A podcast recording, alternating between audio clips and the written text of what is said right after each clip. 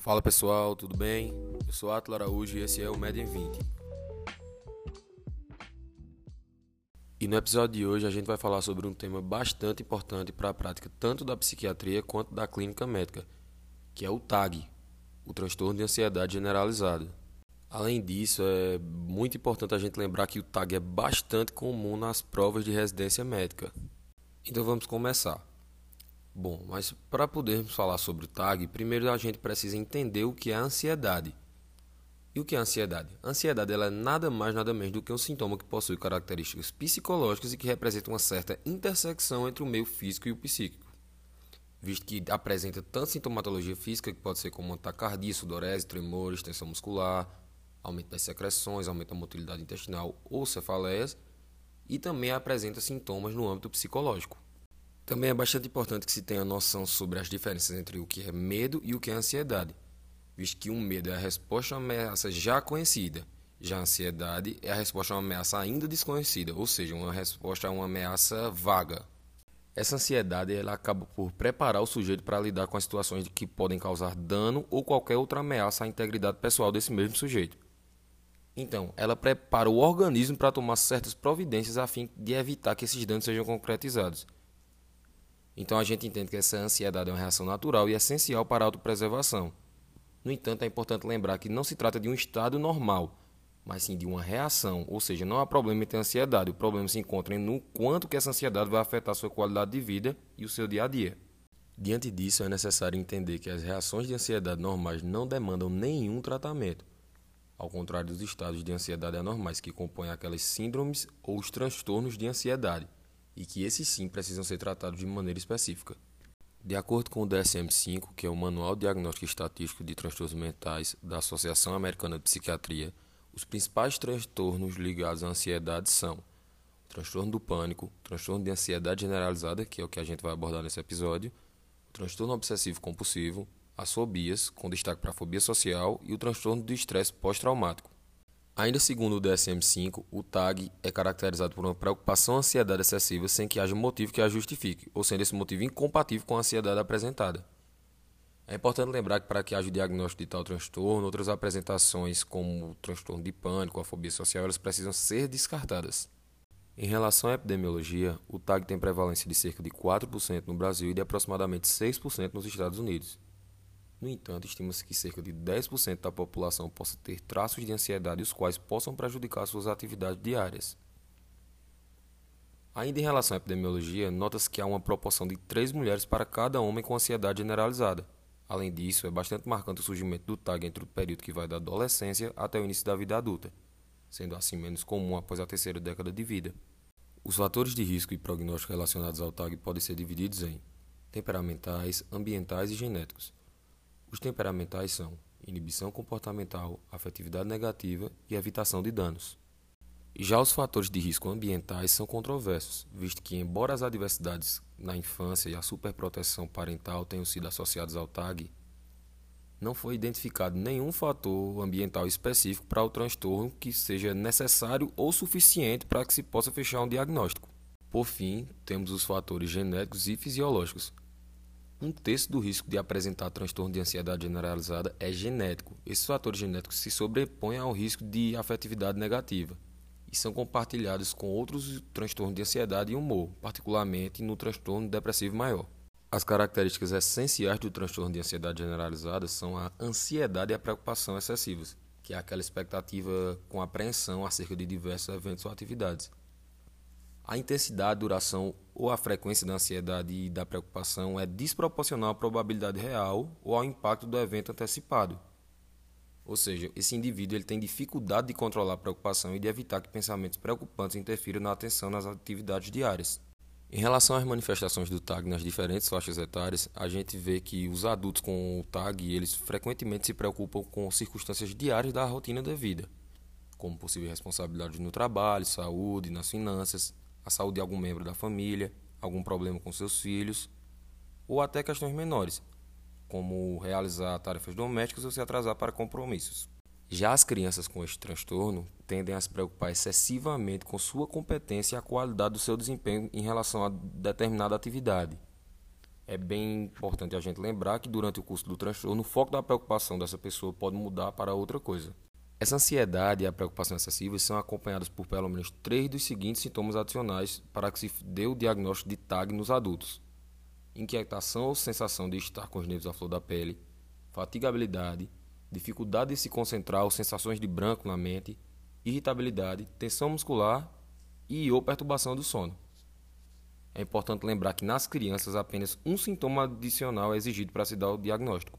Também há uma série de sintomas que podem colaborar para que seja feito o diagnóstico do TAG, sendo exemplos destes: os tremores, as contrações, abalos ou dores musculares, nervosismo ou irritabilidade associados a uma tensão muscular. E muitos indivíduos com o TAG também experimentam sintomas somáticos, como por exemplo uma sudorese, náuseas, diarreias, associadas a uma resposta de sobressalto exagerada. Já os sintomas de excitabilidade autonômica aumentada, como por exemplo os batimentos cardíacos acelerados, a falta de ar, as tonturas, eles são menos proeminentes no TAG do que em outros transtornos de ansiedade, como o transtorno de pânico. E outras condições que podem estar associadas ao estresse, como a síndrome do intestino irritável, cefaleias, elas são frequentemente é, presentes no TAG. Em relação ao diagnóstico de ansiedade generalizada, o DSM-5 impõe que haja uma ansiedade excessiva ocorrendo na maioria dos dias pelo menos seis meses, sendo que essa ansiedade pode estar associada a uma série de sintomas, como aqueles citados anteriormente. Importante lembrar que em adultos são exigidos três sintomas, já nas crianças apenas um. Além disso, é importante notar que o indivíduo acha difícil controlar essa preocupação. Por fim, assim como nos demais transtornos mentais, há o critério de prejuízo ao funcionamento pessoal, ao desempenho diário de suas atividades.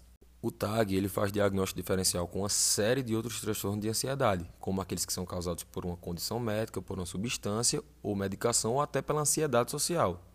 Além disso, ele faz diagnóstico diferencial com o TOC, o transtorno de estresse pós-traumático, transtornos psicóticos e também os transtornos de humor, como a depressão e o transtorno bipolar. O tratamento do TAG ele é bastante amplo e complexo, sendo composto por medidas gerais, psicoterapia e psicofarmacologia. Em relação às medidas gerais, destacam-se a prática de atividades físicas e também a chamada higiene do sono, que seria evitar substâncias estimulantes ou uso de aparelhos eletrônicos em períodos próximos ao horário que se vai dormir. Já em relação à psicoterapia, tem-se como tratamento da primeira linha a TCC, que é a terapia cognitivo-comportamental.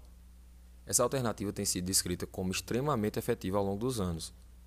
A TCC ajuda o paciente a ter um maior entendimento sobre si e perceber o chamado PAD, que é o pensamento automático disfuncional, e com isso esse paciente vai trabalhar a parte cognitiva para que ele possa ter um ajuste da parte comportamental. E um bom exemplo disso seria aquela pessoa que tem dificuldade de falar ou de se apresentar em público. Ela geralmente não iria para uma apresentação, para um seminário, uma palestra. E a TCC ela faz com que a pessoa entenda que esse sentimento é causado pelo PAD e não pelas pessoas ou pelo local. Além disso, a gente pode lançar mão da psicanálise, sendo esta mais específica e individual. Também existem algumas práticas alternativas, como a yoga, a acupuntura, a meditação, que é bastante associada à prática da TCC, e mais recentemente surgiu o Mindfulness, que é uma linha de terapia na qual não necessariamente se tem uma outra pessoa, podendo, portanto, ser feito de maneira autodidata. E para finalizar, nós vamos falar agora sobre o tratamento psicofarmacológico. E quais seriam as medicações de primeira linha? São os inibidores seletivos da recaptação de serotonina e também os inibidores da recaptação de serotonina e noradrenalina, os chamados duais.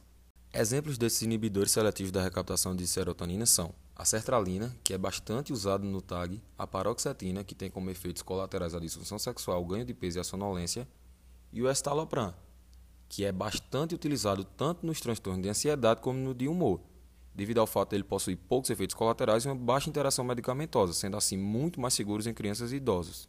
Mas você pode estar se perguntando agora, e a fluoxetina? Bom, a fluoxetina ela não é tão utilizada no TAG devido ao fato de todo antidepressivo gerar uma certa ansiedade no início do tratamento e depois é aquele, essa ansiedade vai diminuindo. No caso da fluoxetina, essa ansiedade por ela gerada é significativa e o paciente acaba não tolerando muito bem. Falando agora sobre os duais, os principais exemplos são a venlafaxina, que possui uma grande faixa entre sua dose efetiva e a dose tolerada, sendo que quanto maior a dose, menor o limiar convulsivo. Temos também a desvenlafaxina, que é uma droga nova e é muito eficaz, e a duloxetina, que fica reservada àquele paciente que tem um componente de dor associado. Os duais eles são ótimas medicações, porém eles podem desencadear alguns efeitos colaterais relacionados à noradrenalina, como os tremores, a sudorese e a inquietação. Então, alguns sintomas eles podem ser piorados pelo uso dos duais. Aí uma coisa bastante importante é que a venlafaxina pode causar tanto aumento quanto perda de peso, dependendo assim da resposta individual de cada paciente. Por fim, temos os antidepressivos tricíclicos e os benzodiazepínicos. Esses primeiros, que têm como exemplos a mitriptilina, a nortriptilina, eles são pouco usados devido ao fato de terem efeitos colaterais severos, principalmente no que diz respeito ao coração, visto que os mesmos podem causar arritmias fatais pelo alargamento do intervalo QT.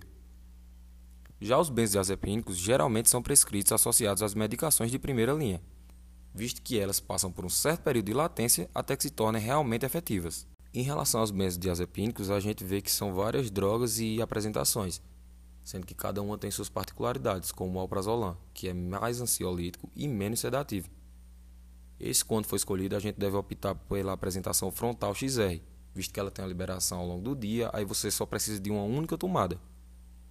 Todos podem ser prescritos, exceto o midazolam, devido ao fato dele possuir curto tempo de efeito, sendo muito sedativo e pouco ansiolítico. Ele fica assim reservado mais para indução anestésica. E só para finalizar agora, um conceito que é importante ser lembrado é que o fato da taxa de sucesso do tratamento no primeiro tratamento ela gira entre 30 e 50%. E devido a isso, geralmente os pacientes passam por dois a três testes terapêuticos até que a dose certa seja alcançada. Bom, pessoal, basicamente era isso que a gente tinha para falar hoje. Espero que tenha ficado tudo bem claro, todo mundo tenha gostado. Esse é um tema que eu particularmente gosto muito e que, como disse anteriormente, cai muito nas provas de residência, então é bom sempre dar uma atenção especial. E sobre esse tema do episódio de hoje, lá no nosso Instagram tem uma série de artigos que se viram como referências para que esse episódio fosse feito. E eles podem ser bastante úteis para vocês como leitura complementar. Então vai lá, curte, compartilha, indica para os amigos. A gente também vai estar soltando novos flashcards sobre esse episódio e sempre com material de qualidade para vocês. Então era isso, pessoal. Valeu, um abraço e até a próxima. O Med em 20 está disponível nas principais plataformas de podcasts, como Spotify e o Apple Podcasts. Toda semana tem um episódio novinho esperando por você.